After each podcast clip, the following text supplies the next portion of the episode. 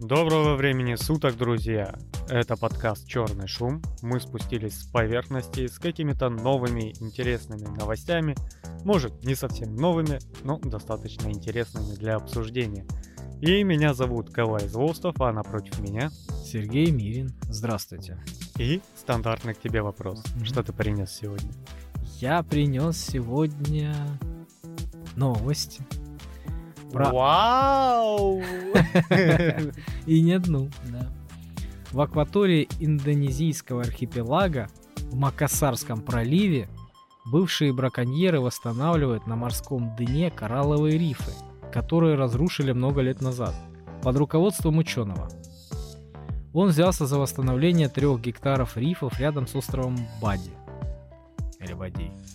Рыбаки когда-то глушили здесь рыбу, и это почти уничтожило хрупкие кораллы. Но вскоре правительство ввело за это уголовное наказание. Всего на архипелаге около 120 островков. 14 лет назад здесь лишь 2% коралловых рифов оставались в хорошем состоянии. Все уничтожили. Вот. Но индонезийский ученый решил привлечь к этому бывших браконьеров. И каждому потенциальному помощнику пришлось находить свой подход – они не считали варварские способы добычи чем-то плохим. Ученый говорит, когда людей вовлекают в такой процесс, их возможности расширяются.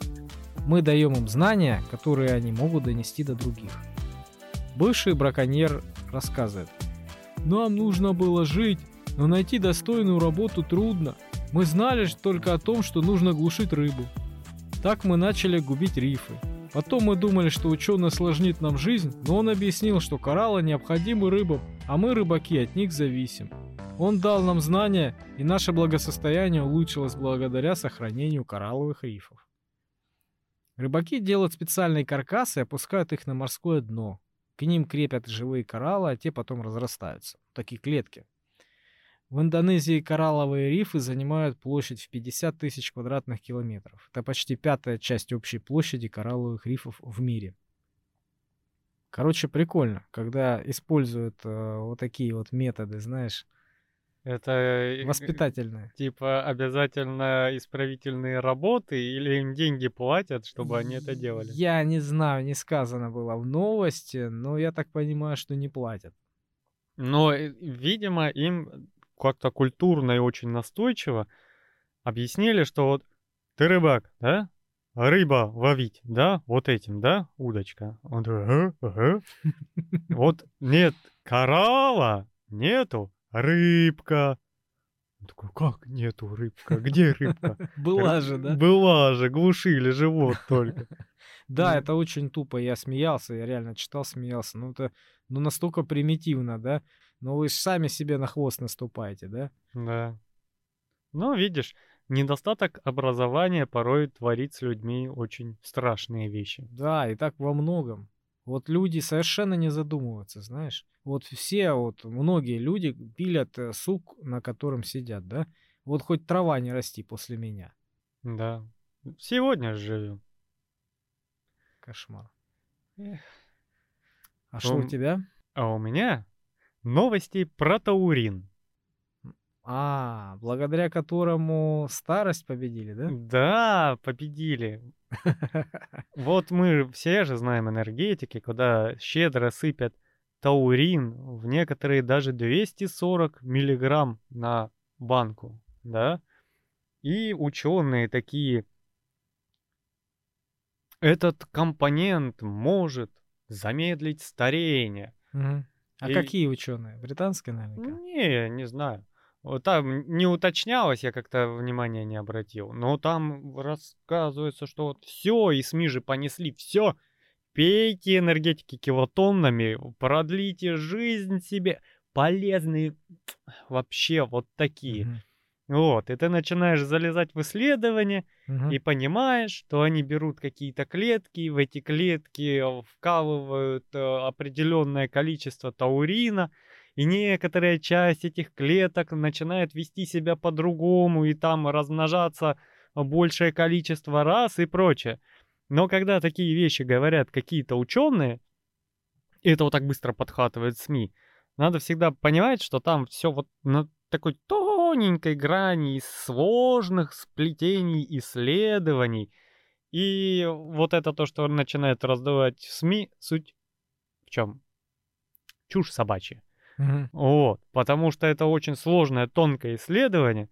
И если ты будешь там выпивать одну баночку энергетика в день или в неделю, ты от этого не умрешь.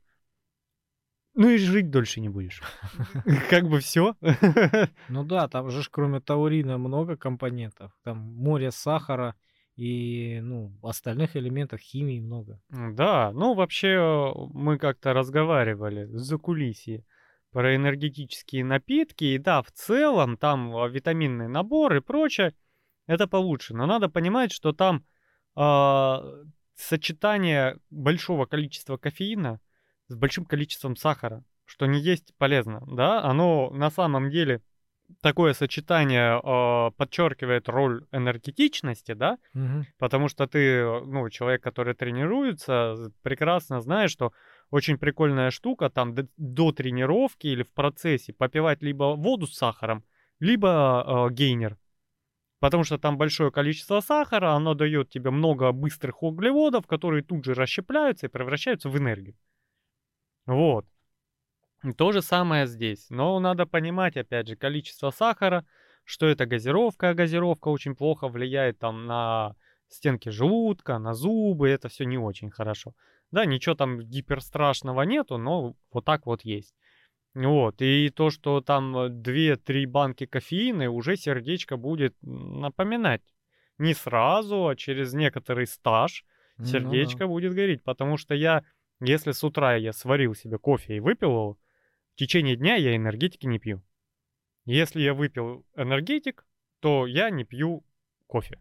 Вот так вот. То есть баланс содержишь, да? Да, потому что, ну, однажды, как, как говорится, ради работы и из-за нее и для, пришлось очень мало поспать, и прям надо было вот будиться. И в конце дня под вечерок мне сердце так тук-тук-тук с паузой. И я такой, «П-п- подожди, там не, не надо стучаться так, не надо, Не стоит, да? не Не стоит. делай поспешных Я, выводов. я понял, ус- урок усвоен. Все, решили, договорились. Давай, все, баланс содержим. Вот, так что... Ну, на самом деле, знаешь, э, чего я боюсь, честно говоря, вот в таких вот моментах, да? Не того, что там ты выпьешь и умрешь, да, тут же. Я боюсь э, вредной привычки. Вот ты сейчас выпил, да, тебе полегчало, ты там бодр, да? А завтра выпил, там послезавтра выпьешь, да, и вот это ты не заметишь сам, как э, станет это вредной привычкой, и ты уже не будешь э, нормально чувствовать себя без этого. И Да. довольно быстро привыкнешь, да, ну как любой вот такой вот э, быстрой, удобной штуки. Вот, и все, и угробишь здоровье. Но мы, наша жизнь, по сути дела, состоит из большого набора привычек. Потому что те же англичане, особенно во времена постарее, а, сидели плотненько на чае. То есть у них там жизнь останавливалась, когда у них tea time был, понимаешь? Они там все бросали дела и шли пить чай. Кстати, в чае, в- ну, в нормальном, намного больше кофеина, чем в кофе. Ну да, только не знаю, я не слышал, чтобы чай, ну кроме там пуэра каких-то, да, вот этих вот, чтобы чай вот настолько прям бодрил, как кофе хороший. Но не забывай, мы редко пьем хорошие чаи. Вот, крепко заваренные. Там же еще какая ситуация? А, кофеин, э, допустим, в кофе, он э, очень плохо, ну точнее неплохо, ему нужно время, чтобы а, войти в состав воды. Да, то есть если ты просто возьмешь там кружку воды, сыпанешь ложку кофе и выпьешь, ты выпьешь воду со шмурдяком и некоторым привкусом, да? Мгм. Но есть, допустим, а, вид такой холодного кофе, я не помню, как он точно называется. Ты в холодную воду насыпаешь кофе и оставляешь на 6 часов. Говорят, штука обалденная. Не проверял, у меня нет столько времени ждать. Вот. И то же самое, если ты варишь, у тебя кофе находится при нормально высокой температуре, там около 5-7 минут в турке, да, и успевает завариться. Сублимат есть сублимат, я вообще не понимаю его, вот. Поэтому кофе должно настояться или хорошо свариться, поэтому Мне, допустим, не нравятся вот эти автоматы кофейные, которые он там спрессовал под давлением, прогнал туда воду, и вот тебе на. Кофе немножко не тот. И вкус у него не тот, и ароматика у него не то, потому что там вода через кофе проходила, ну, минуту. Не насытилась, да? Да. Вот. Но тоже имеет место быть. И не знаю, я кофе так пью. Поскольку постольку. Ну, на этом перейдем к следующей новости. Да. На прошлой неделе мэр Нью-Йорка сообщил об установлении минимальной зарплаты для курьеров доставки на уровне 18 долларов в час. Это получается 1440 рублей в час, да? В день это 11 с половиной тысяч рублей. И в месяц это 288 тысяч рублей. Собирайся, поехали. Я посчитал, да. Вот, три с половиной ляма в год. Неплохо. Да, да, да. В 2025 году планируют увеличить до 20 долларов в час. Да. До этого в городе работало около 60 тысяч работников службы доставки, которые зарабатывали в среднем 7 долларов в час. То есть это 560 рублей в час, да? Четыре с половиной тысячи в день и 112 тысяч рублей в месяц. То есть, ну, конкретная разница, да? Новый минимальный размер оплаты труда увеличит доход курьеров втрое. Вот. Мэр отметил, наши работники службы доставки постоянно снабжали нас во время пандемии. Теперь мы сделаем что-то для них. Руководство компании доставки, естественно, данное нововведение приняло в штыки. Одни заявили, что могут оспорить эти правила в суде. Другие, что это может иметь серьезные неблагоприятные последствия для работников доставки. А третьи высказались о том, что это приведет к ликвидации рабочих мест, уменьшению чаевых и заставит курьеров работать быстрее и дольше. В ноябре прошлого года курьеры устроили митинг, требуя установить минимальную зарплату для курьеров в 30 долларов в час. Но муниципальное правительство сначала предложило ставку в 24 доллара, а затем снизило до, до 18. Это правило установит минимальный уровень оплаты труда для всех курьеров, которые неустанно работают, будь то пандемия, снежная буря или дым от лесных пожаров, которым слишком долго отказывали в прожиточном минимуме говорит исполнительный директор Бруклинского рабочего центра. Сколько у нас минималка на доставке? О, я не знаю. 100-120 рублей в час.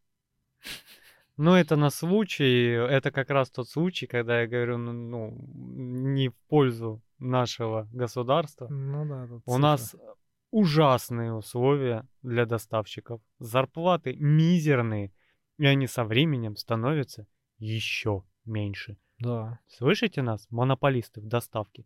Меньше и меньше и меньше. И когда, стираясь об асфальт на автомобиле, когда ты работаешь максимально вообще часов в день, это было э, с 9 утра до 3 ночи, ты мог заработать за месяц 120 тысяч. Сейчас, во-первых, тебе не дают столько работать. Это грязными. Да. Ты же должен от них э, сминусовать еще ресурс автомобиля. Да. И налог, извините. Да. Вот, и все вы выходящие оттуда. А теперь тебе не разрешают работать больше определенного времени.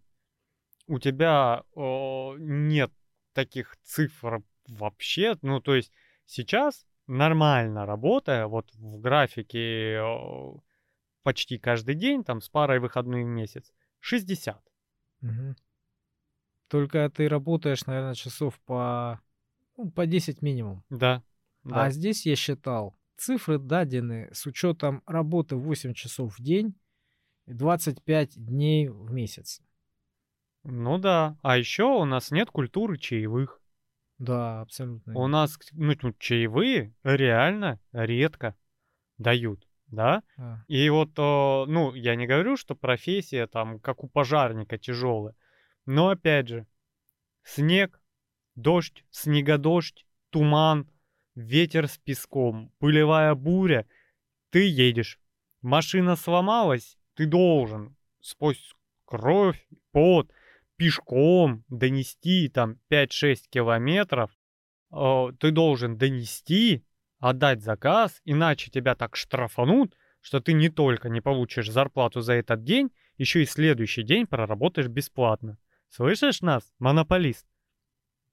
Желтый. Поэтому а и наши митинги просто затыкают, потому что так устроен договор самозанятости, Ну да, что что ты ни- типа сам подписался на эти условия и митингуй, хоть замитингуйся. никто ни за что не отвечает, потому что а, они прикрылись э, посредниками. Да, Если какая-то буча, какой-то кипиш происходит, да, а, руководство вот э, основное у нас, да, оно, оно говорит, а мы при чем здесь? У нас есть э, вот э, посредники, да, это они отвечают за курьеров. А мы, мы хорошенькие, мы... Мы просто агрегатор. Да, да, да. мы выдаем заказы, не выдаем более заказы, того. да. То есть мы, а трудового договора-то нету, нету, а что, какие наши? А других вариантов нету, да. И митинги тяжело собрать, очень тяжело, потому что а, доставщики хоть между собой и общаются, это очень разрозненный слой. Это не ребята в офисе и в шахте, где все в одной комнате находятся определенное время. Это люди, которые в самостоятельности ползают по всему городу в одно лицо, да, не компашками носят, не прочим. И организовать какое-то массовое мероприятие среди них довольно сложно. К тому же текучка довольно большая, да, и многие люди, которые туда устраиваются, они, ну, и- они вынуждены там работать, потому что им очень нужны деньги. Потому что у них ипотеки, у них кредиты, у них какие-то долги, да, вот, и им нужны деньги срочно. И э, митинговать, не, не митинговать, если его заблокируют в этой системе, да, он уже не вернется. Потому что, блин, альтернатив уже нету. Да, а у нас нет альтернативы. Ты либо у господина монополиста, либо нигде, потому что он все скупил. Да. Если ты стал неугоден им, да, если тебя добавили в черный список, все, иди. И, Да, и я вам вот что скажу. Кто бы что ни думал, кто бы что ни говорил, а, компания, она максимально лояльна к клиентам, да и вообще ко всем, кроме как к своим а, курьерам. да. Потому что вот я лично я знаю этот случай, э, не, не один, да, когда какой-то вот был вопрос с не очень добросовестными клиентами, людьми посторонними вообще прохожими, да, у курьера возникали какие-то конфликтные ситуации. И э, компания, не разбираясь в вопросе, она просто молча добавляла человека в черный список, и он ни при каких условиях не мог устроиться. Да. То есть э, курьер всегда не прав. Да. Причем у тебя человек забирает из рук, ты подходишь к его двери, номеру, стучишь или звонишь, я у вас под дверью. Открывается дверь, ты отдаешь пакет, дверь закрывается, ты спускаешься, у тебя отмена заказа. Да. Звонит поддержка, говорит э, клиент, э, говорит, что вы не доставили заказ. Мне что, снимать каждого клиента передачу? Ты не докажешь. И Не сразу докажешь. автоматически прилетает штраф курьеру. Да, на сумму заказа плюс сверху. За срыв заказа. Вот так у нас работает. В Нью-Йорке, конечно, очень хорошо, что им повысили зарплату, но и нашему правительству надо бы за это взяться. Потому что, да, есть у нас молодежь на подработке, которые там по вечеркам 2-3 часика потаскают, чтобы у них там было на какие-то свои мелкие развлечения денежка, да? Но есть люди, которые работают, и это их основная занятость. И они, извини меня, сосут. Да, а еще я заметил те люди, которые выставляют себе график, ну, курьеры, да, а, прямо вот много работать, ну, хочет реально заработать. И он выставляет себе график, такая есть возможность, да, на, например, работать в 7 дней в неделю, да, ну, какой-то этап, то есть, или там 6 дней в неделю, да, и по много часов, ну, по, по 12, по 14, да, вот, это довольно распространенная ситуация. И агрегатор ему меньше дает заказов. Он меньше платит, потому что видит, что человек уже подписался под это все, он уже будет работать, ему очень нужны деньги, он не соскочит, да, и э, меньше дает заказов. Или дает заказы такие, которые, ну, очевидно, не очень выгодные, а потому что они разные бывают. И компания знает, что это за заказы. Да, то, ну, опять же, есть стимуляция выхода, и в- во многих случаях я тоже с этим сталкивался. Выходя на 2-3 часа, ты можешь больше заработать, чем за 8. Да. Потому что им интереснее привлечь тебя на дольше, и ты такой, о, если я там за 3 часа заработал тысячу-полторы, то ж сколько я заработаю, если буду работать 12? Выходишь на 12 и Столько получаешь же. пол- полтора, часа, полтора заказа в час. Да. Пожалуйста, носи. Налегке. Это чтоб ты не перетрудился, если что. А то вдруг все деньги заработаешь. Ужас какой. Мгм. Так что я, я бы, ну, я очень сильно занялся бы этим вопросом на уровне где-то сверху, потому что происходит реальная проблема, монополизация рынка, и ну, в честь этого курьер снижается и по зарплате, и по правам, и по медицинской страховке, которая вроде есть, но никто не оплачивает ее. Там столько случаев, что человек на заказе упал, сломал ногу, ему сказали, а, нет, это не страховой случай. Все. То есть медицинская страховка, Филькина грамота. И прочее, и прочее, и прочее, и прочее. Потому что очень много претензий, очень много недовольств и очень много проблем. И сервис о своих сотрудниках не заботится практически вообще никак. Ну, я думаю, знаешь что? Вот рынок диктует. А если у тебя много конкурентов в, этом, в этой нише, да, если они будут биться за рынок, то они будут угождать и тем и другим. И Да. клиентам, и своим э, курьерам. Точно так же было, когда зеленые пришли. Были первые у нас желтые, да, потом зеленые пришли, и они начали лучшие условия создавать и для клиентов, и для курьеров. Вот. Ну, чтобы переманивать себе работников. Да. Вот. И когда они начали друг с другом конкурировать, этот рынок делить, да, было неплохо. Относительно неплохо.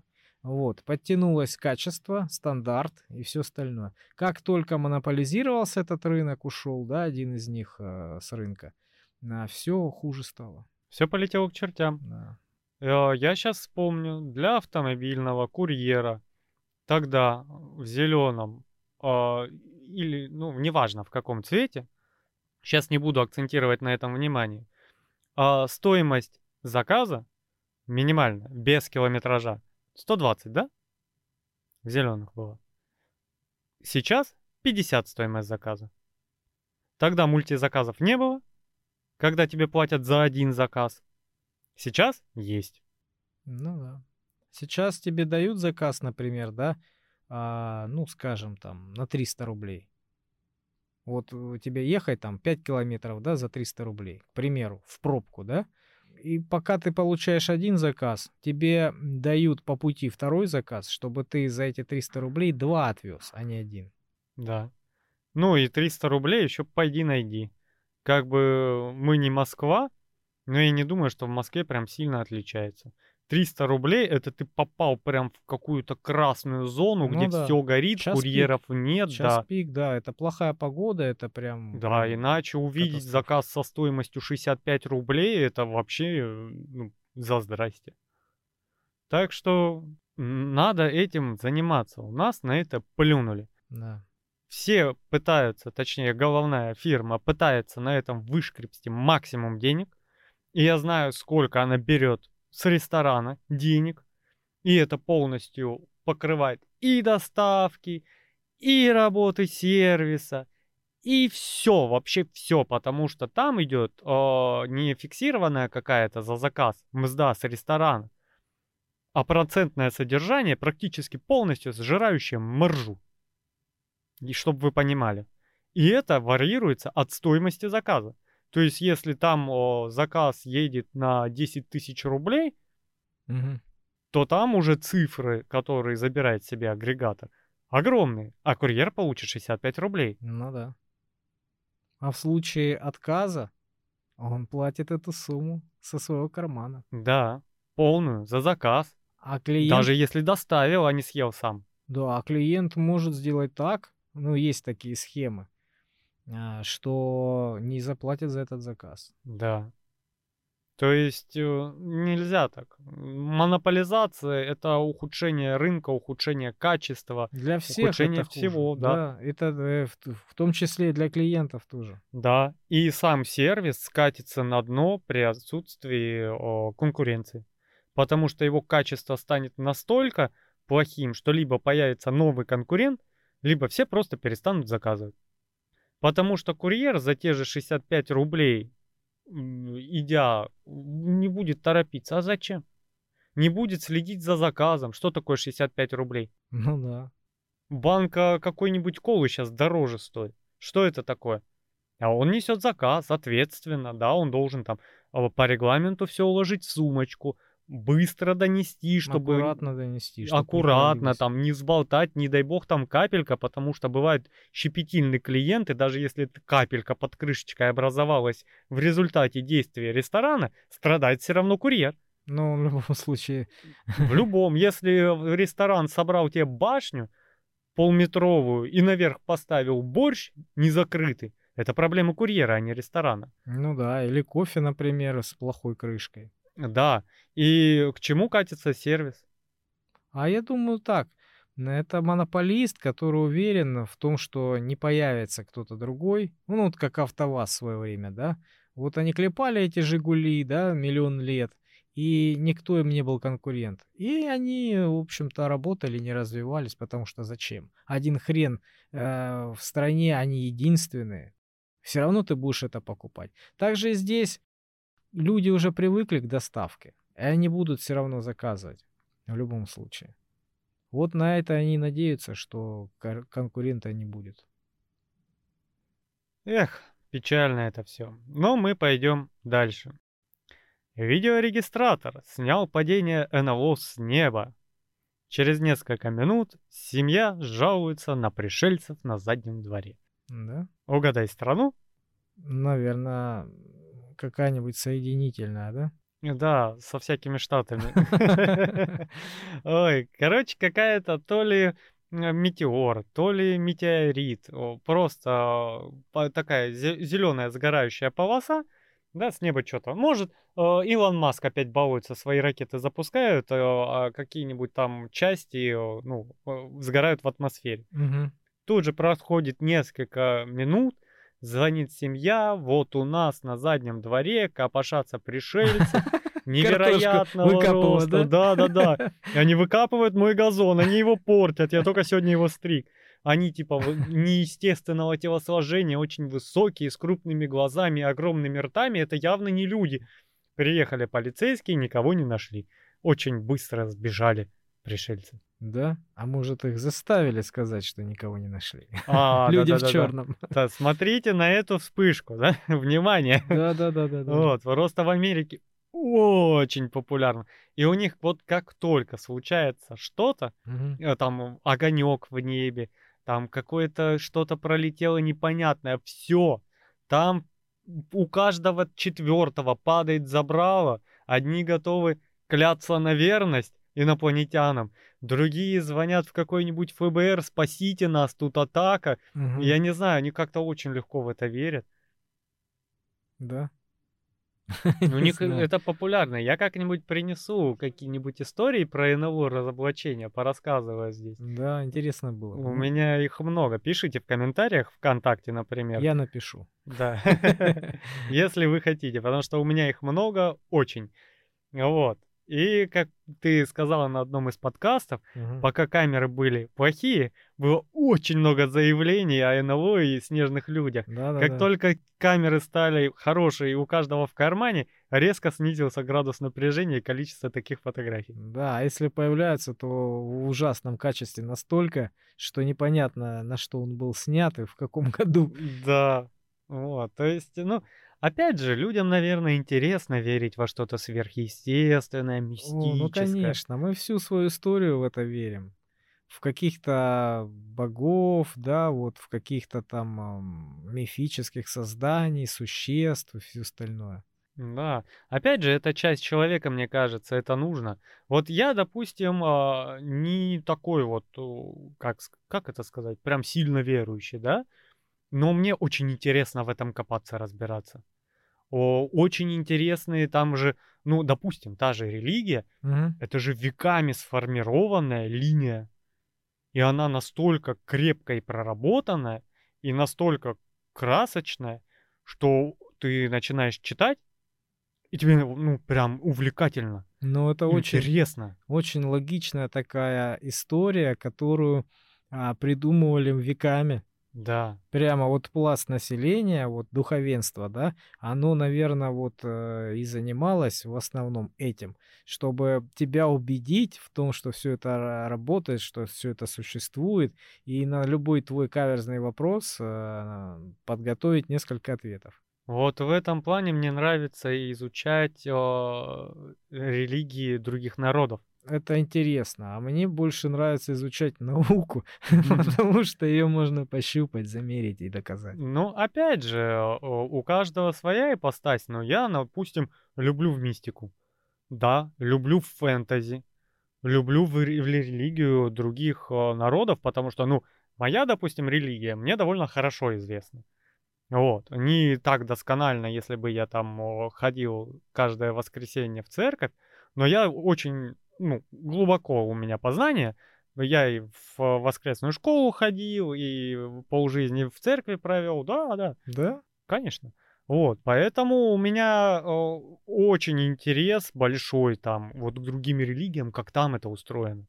Потому что во многих частях ты видишь очень много совпадений Да, одного и того же. Я слышал об этом, что многие религии очень похожи, у них один фундамент.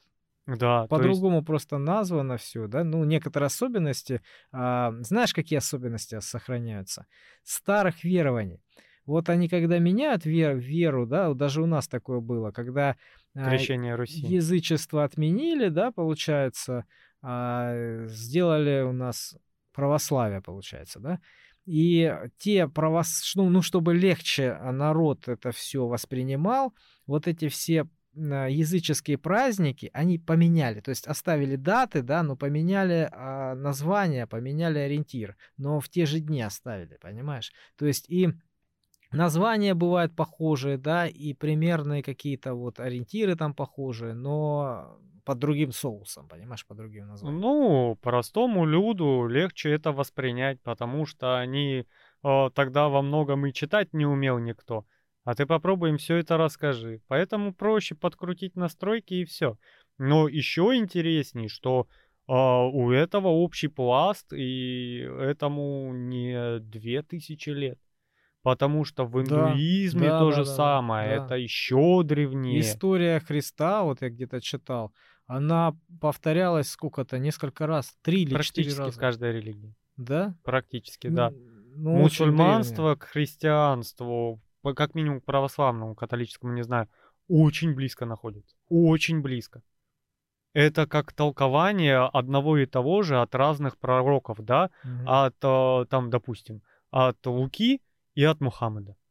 Вот два взгляда на одно и то же. Я тебе говорю, я так удивлен был. Да, да. А Почему разницу мы видим? Потому что на- Территориальная. Ну, сохранялись у нас, например, в язычестве, да, были определенные услов- условные какие-то ориентиры, да, а вот у мусульман, ну, другие. да? Да.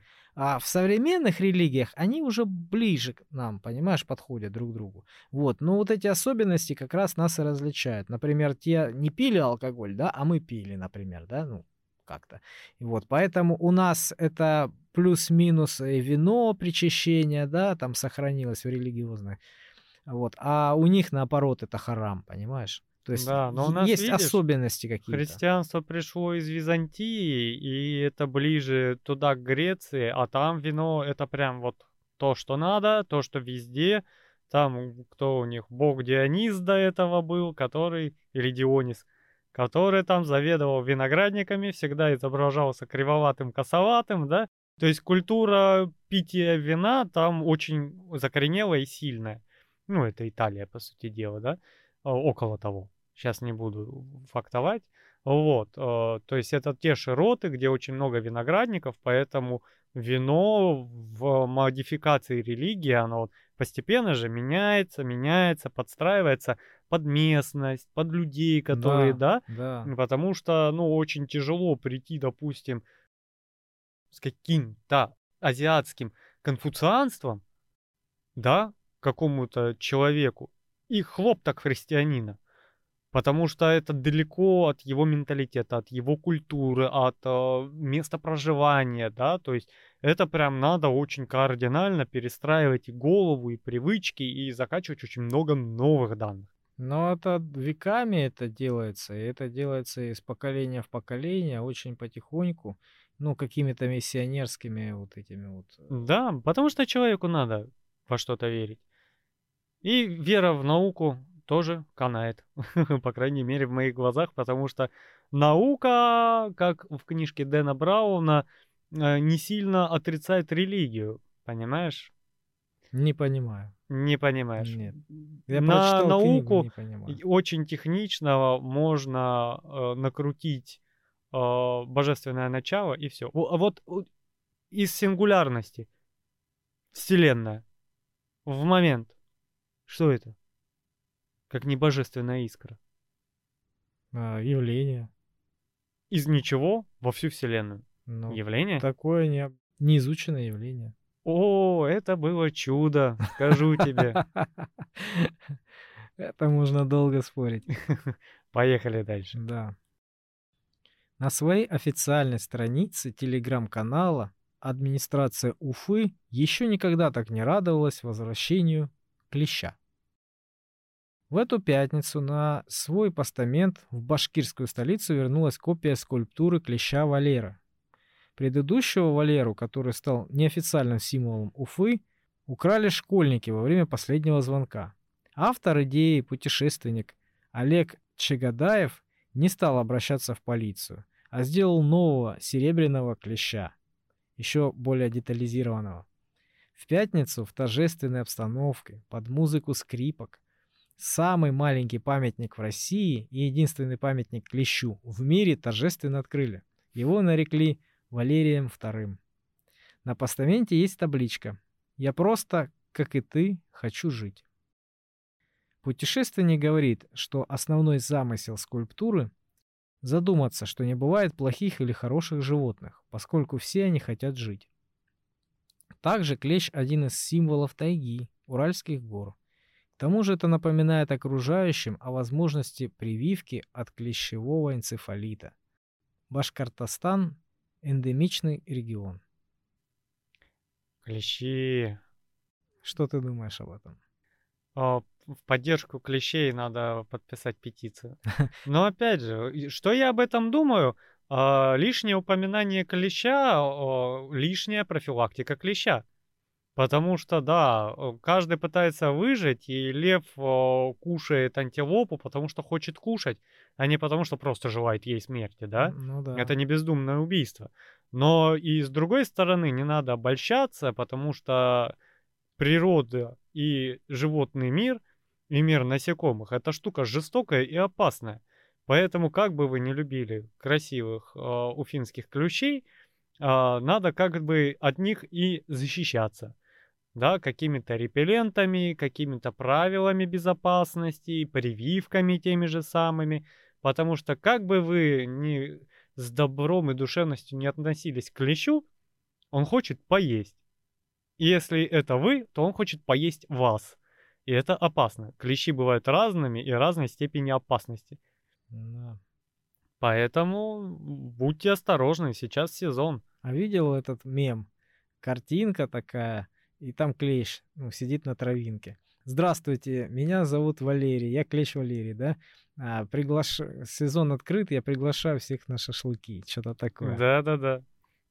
Ну, у меня, кстати, тоже есть новость про Валеру. Да. Нейросеть «Собутыльник» по имени Валера получила обновление. Угу. Вот такая есть штука, прикинь. А, не совсем, наверное, нейросеть, хотя э, точно не проверял. Это Telegram-бот. Ты э, ему говоришь, где ты, кто ты и сколько ты выпил. И он начинает тебе подкидывать анекдоты всяческие, истории травить. Вот, а сейчас в новом обновлении ему еще добавили и а, аудиосообщения. Теперь он с тобой разговаривает. Да ты чё? Да. Это российская сеть? Конечно, Валера. 3000. Вот. И у него даже есть там свои стикеры, где вообще классика. Это вот эта кепка, как у острых козырьков. А, жиганка, наверное. Жиганка, да. Обязательно вот эта тельняшка с синими полосками. Да, да, да, да, да. коричневый накинутый пиджак, вот этот непонятный, и треники. О, классно. Вот. Вот такой стереотип, да? Да, то есть теперь, если вы хотите прибухнуть и вам одиноко, Валера будет ждать вас. Приходи к Валере. Ну ты прям прорекламировал. Валеру, который нам не заплатил ни копейки. Кстати, вот сюда. Пиши нам ВКонтакте, Валера. Ага, Телеграм-бот ВКонтакте нам будет писать. У нас есть телеграм-канал Черного шума. Заходите туда. Валера, ты тоже. Кот по имени Дюк Эллингтон Моррис в преклонном возрасте. Ему уже 14 лет. Там, получается, у них год за 7 идет, да?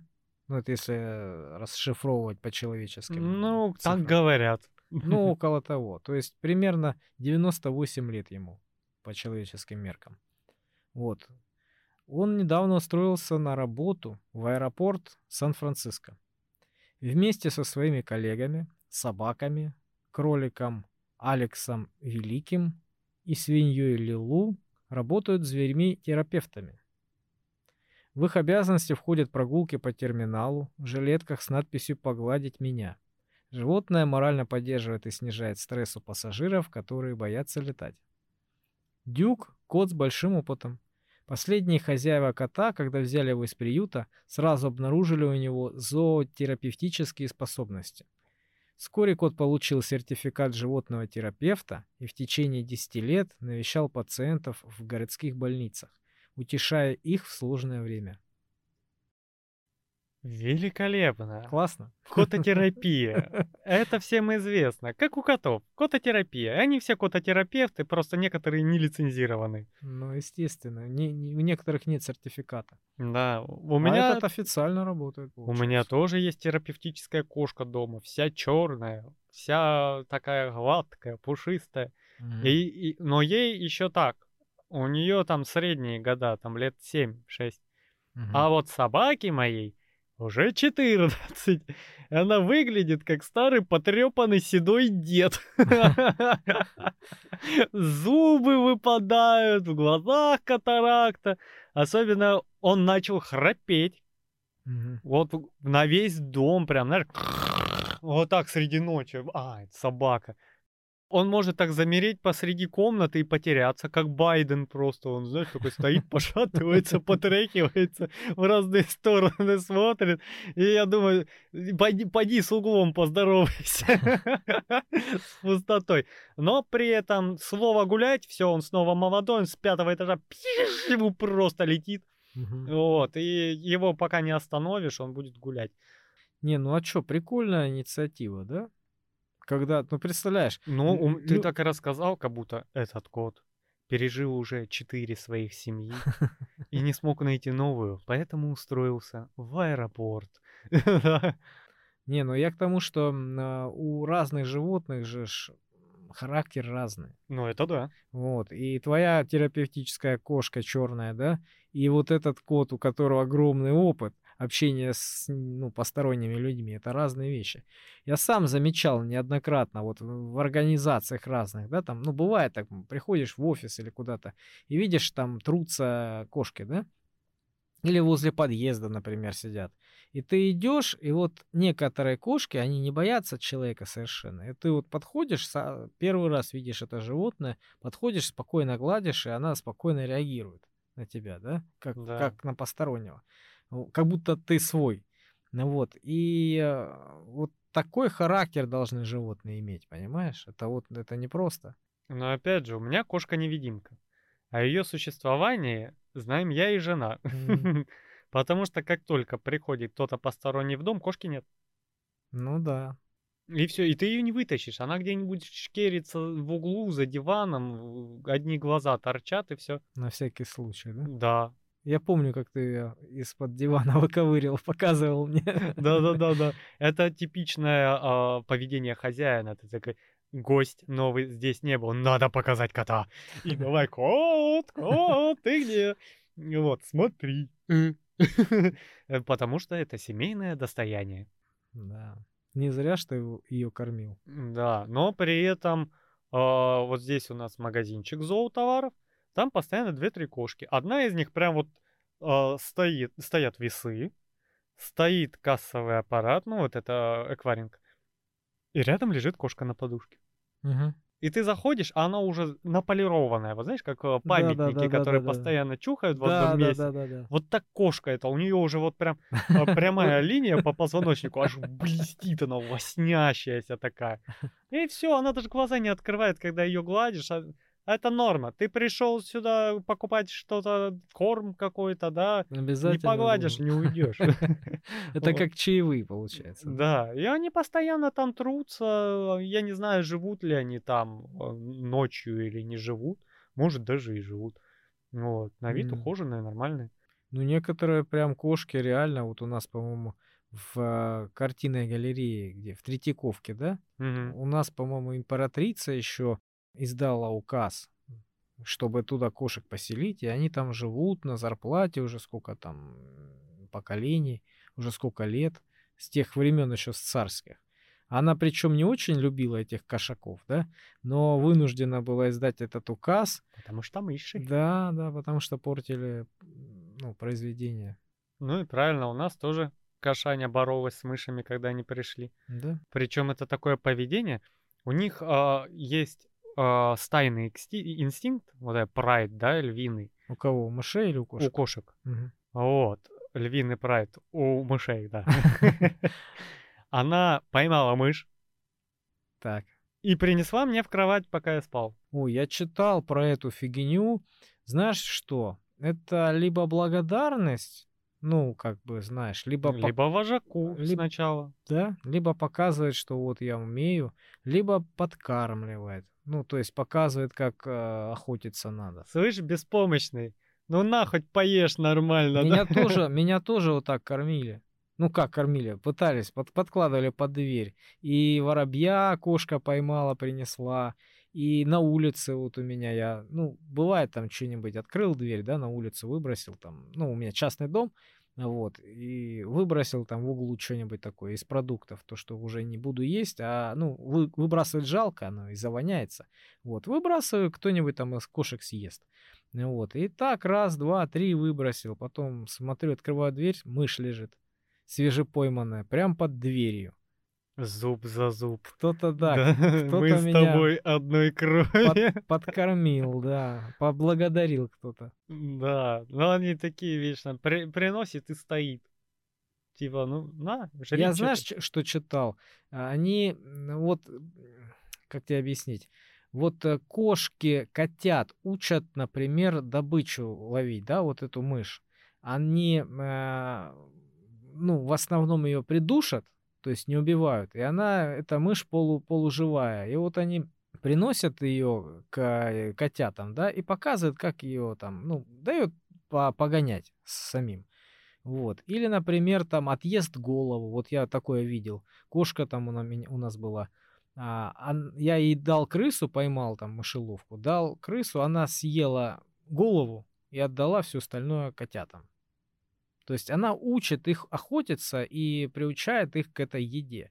И точно так же она людей некоторых, которые ей симпатичны, она вот так вот э, дает вот эту мышь и показывает, что ты должен ее поймать, что ты должен с ней делать. То есть, На, на, Ви- лови, прыгай, прыгай. да, в ее, в ее понимании ты должен быть охотник, ты должен быть уметь хотя бы это поймать. Да-да-да.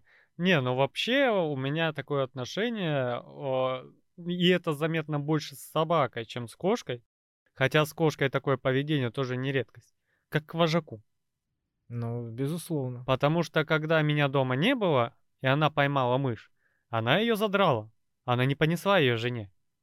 Вот. И то есть, ну, отношение как к вожаку. То есть сначала должен поесть вожак, потом вот, пожалуйста, и дальше доедайте.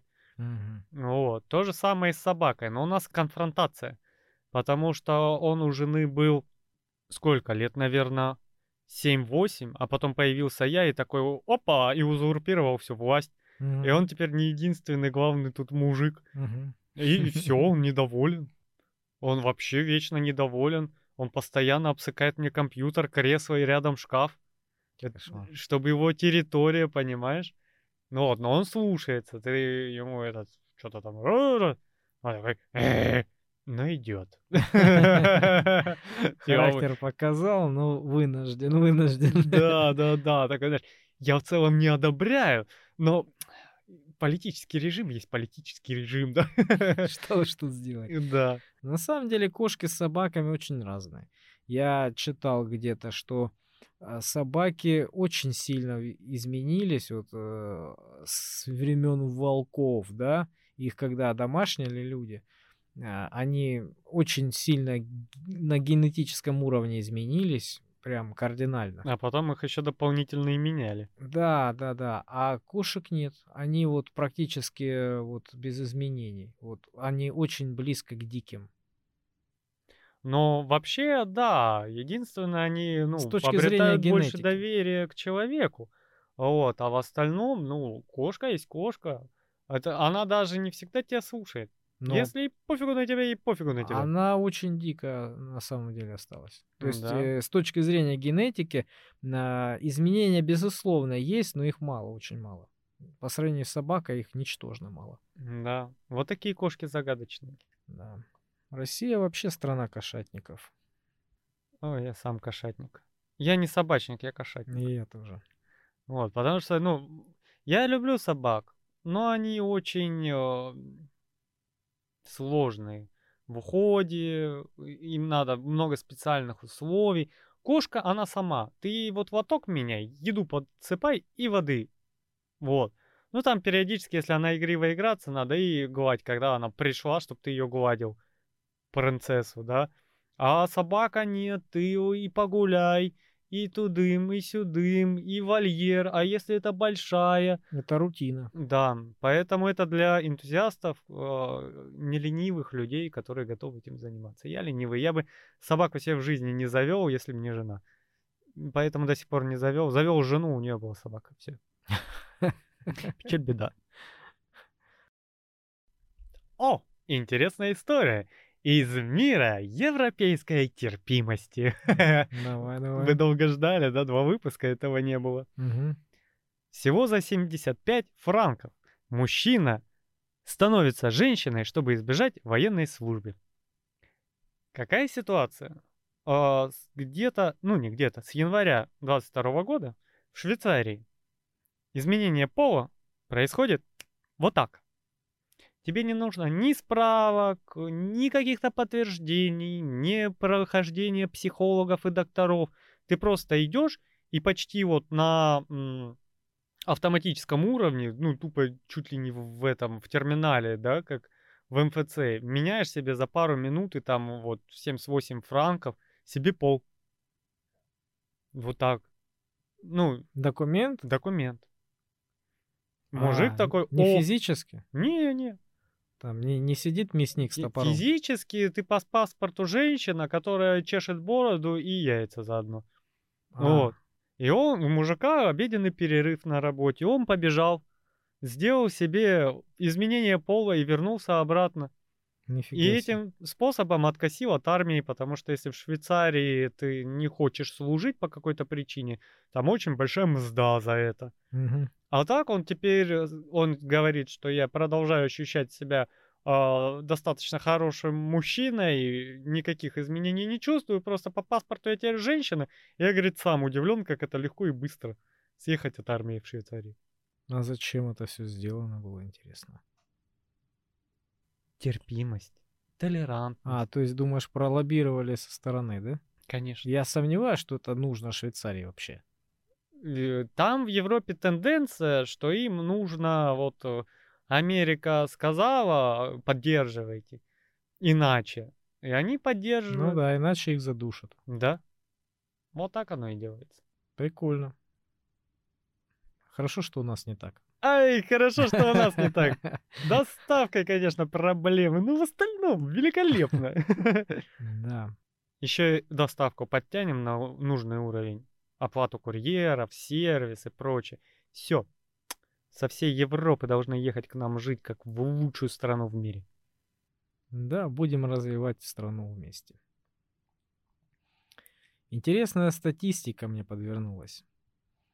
Ученые научных центров США провели исследование о сроке и качестве жизни домашних собак. И они выяснили, что в небогатых семьях собаки менее здоровые и подвижны. Благоприятно на состояние собак сказывается общение с другими питомцами, особенно с собаками. Дешевый корм и отсутствие игрушек не сильно влияет на долгожительство. Чем больше детей в семье, тем здоровье собак хуже. Вот это меня прям, прям насмешило. Самым главным оказалась активная социальная жизнь среди своих сородичей.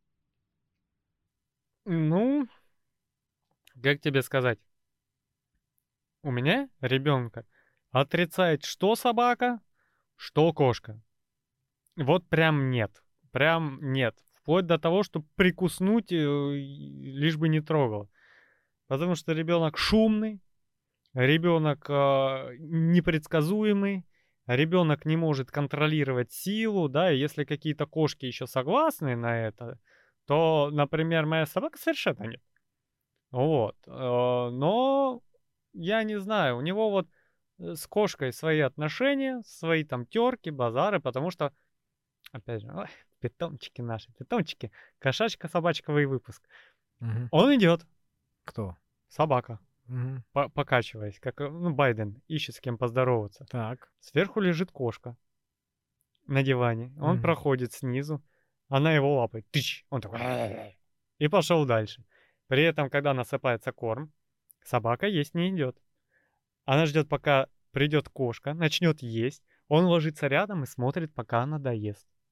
Зачем? Извращенец. Ну, я так думаю, фетишист какой-то. Только когда она поела, попила там из своей миски, из его, он приходит и доедает. Вот. Интересно. Ну и при этом он там социально контактирует со мной, как с сородичем. Э, Ты пес, я пес, мы оба кабаны, да? Оба волки, да? Да, ну жена все время недовольна. Я собаку как только не называю. У меня же язык подвешен, я могу так вывернуть, да? И она отзывается, да? Да, да, да, там, знаешь, какой кабанчиковый братанчик, иди сюда. Шагает вся. Братан, кабан, иди сюда. Вот, и за ухом чешешь, он такой... И такой, да, да, да, да, делай вид, что тебе не нравится. И хвост вот так вот. Носом такой... Слушай, один раз я так подколол одну собаку, мне даже до, до- до сих пор вот смешно вспоминать. Я как строитель, да, а, был на одном объекте, ну, там, ре- ремонт, вот, и там у девушки, а, у хозяйки была собачка, тоже, по-моему, типа мопса или пекинеса, что-то такое, маленькая такая, полная, а, вот, и она гавкала, гав, гав, гав, постоянно гавкала, да, вот, но она не кусала. Я что-то зашел э, в дом, мы там на улице работали, я зашел, частный дом, я захожу в дом попить воды, ну, то есть было можно, то есть, да, там, как бы, до- доверие ко мне было, в общем-то, вот, и, а там собака ж была, Да, и она гавкает, гавкает, гавкает, гавкает, э, и я присел, а в доме никого не было, да, я присел и смотрю на собаку, говорю, ну, чё ж ты гавкаешь? А он гав, гав, гав, гав, гав, и тут я руки расставил, то есть сделал совершенно неожиданную для него вещь. И сделал вид, как будто вот миллион лет не видел эту собаку. Я так рад ее видеть. Я такой, ну иди сюда, давай, давай, давай, мой хороший, ну иди, иди, иди, давай, давай. И он удивился, подбегает и давай вот на автомате хвостом виляет, как щенок. А тоже старая собака такая, опытная, матерая. Как щенок виляет. Я подхожу, руку тяну ему, начинаю гладить, гладить, он там это самое. Все, замолчал, все, потом понял, что-то не то. Где-то меня надули, подожди. Да, понимаешь? И он видит это все, эту всю фигню, резко разворачивается, ко мне хвостом, да, вот, но все равно оста- остается на месте, пока я его глажу, понимаешь? Это было так смешно. Потом Потом отошел такой, помолчал, помолчал, порычал, порычал и ушел. Да-да, отбежал обратно, такой, гав-гав-гав, да? Вообще-то да. Я в целом работал, если что. Скажи, хозяйке, что я не зря кушаю. Да, ну блин, это вообще... смешно было, конечно. Собаки, кошки, это очень прекрасно, когда они адекватные. Потому что мы уже в прошлом новостном, по-моему, да, разговаривали о том, что бывает плохого, об обратной стороне животноводства. Вот. Но мы продолжаем продолжать. Да. Что там у тебя? В Индии известный кардиолог, проведший более 16 тысяч операций успешно. Угадай что? Умер. Скончался от сердечного приступа. Ничего себе. Кардиолог.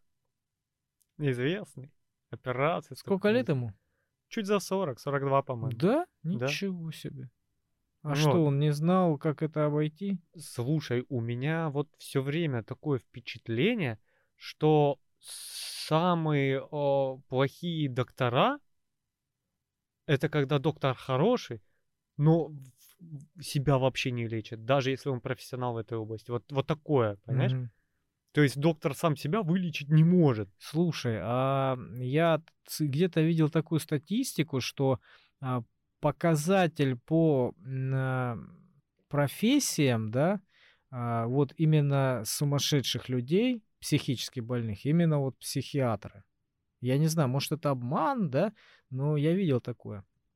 То есть люди, которые мозгоправы, скажем так, да, которые работают со всякими этими больными, вот они сами очень часто становятся со временем таким, как будто это заразно.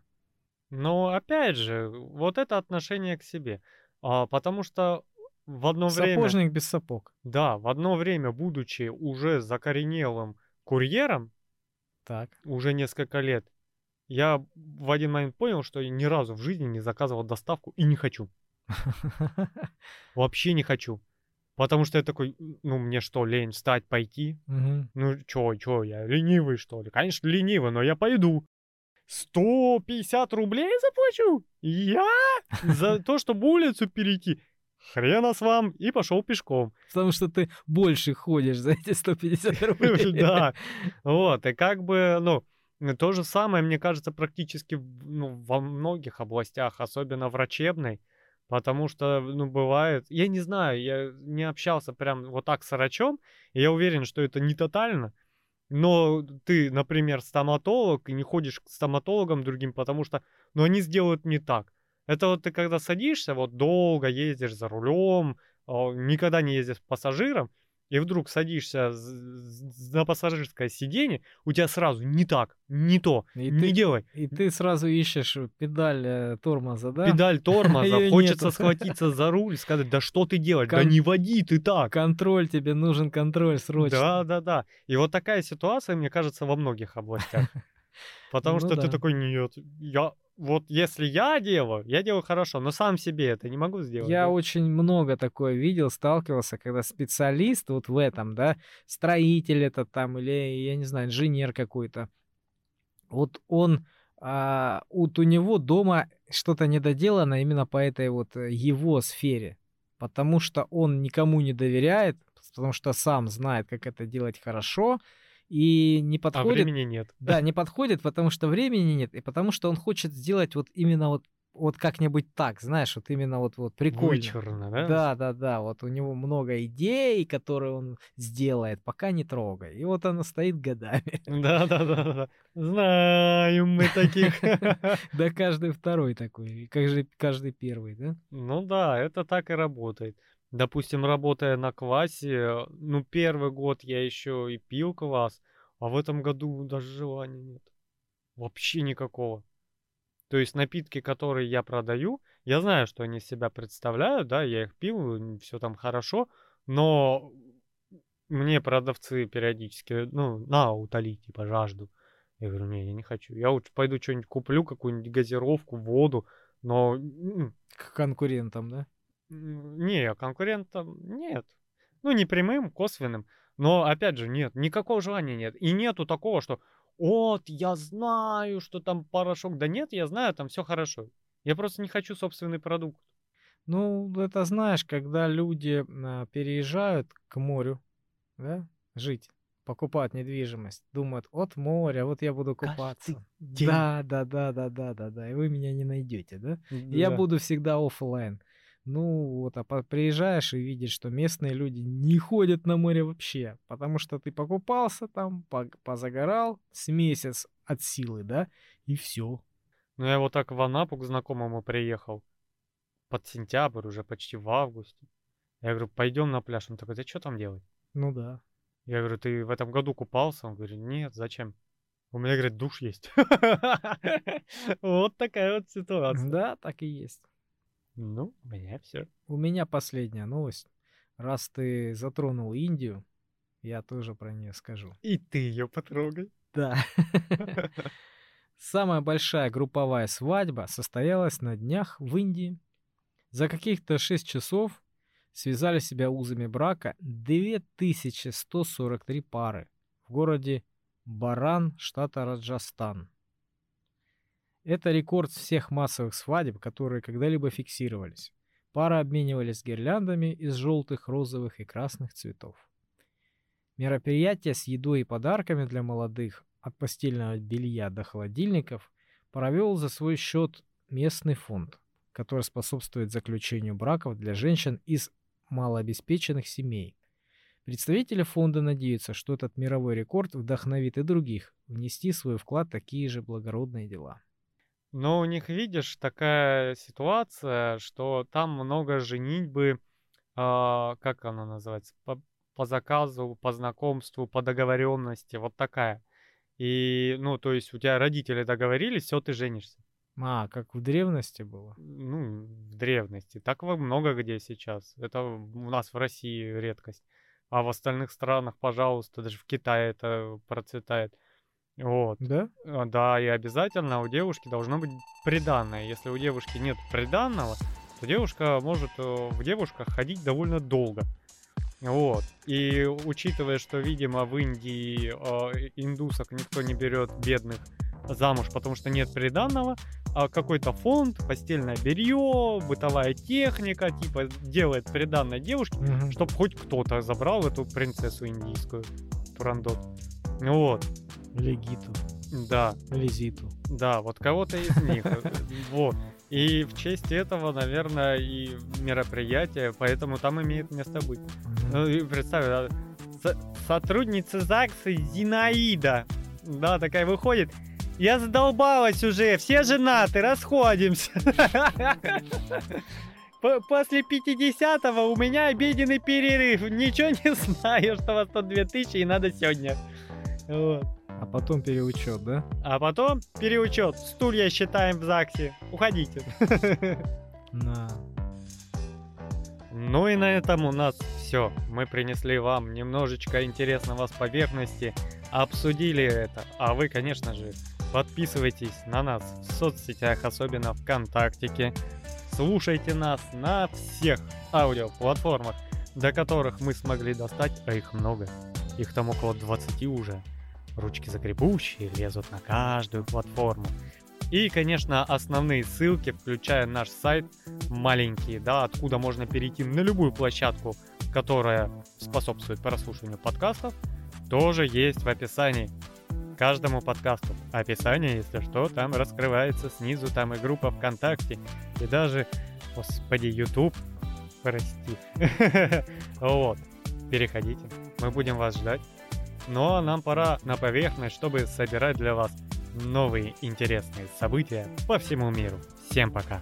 Пока-пока.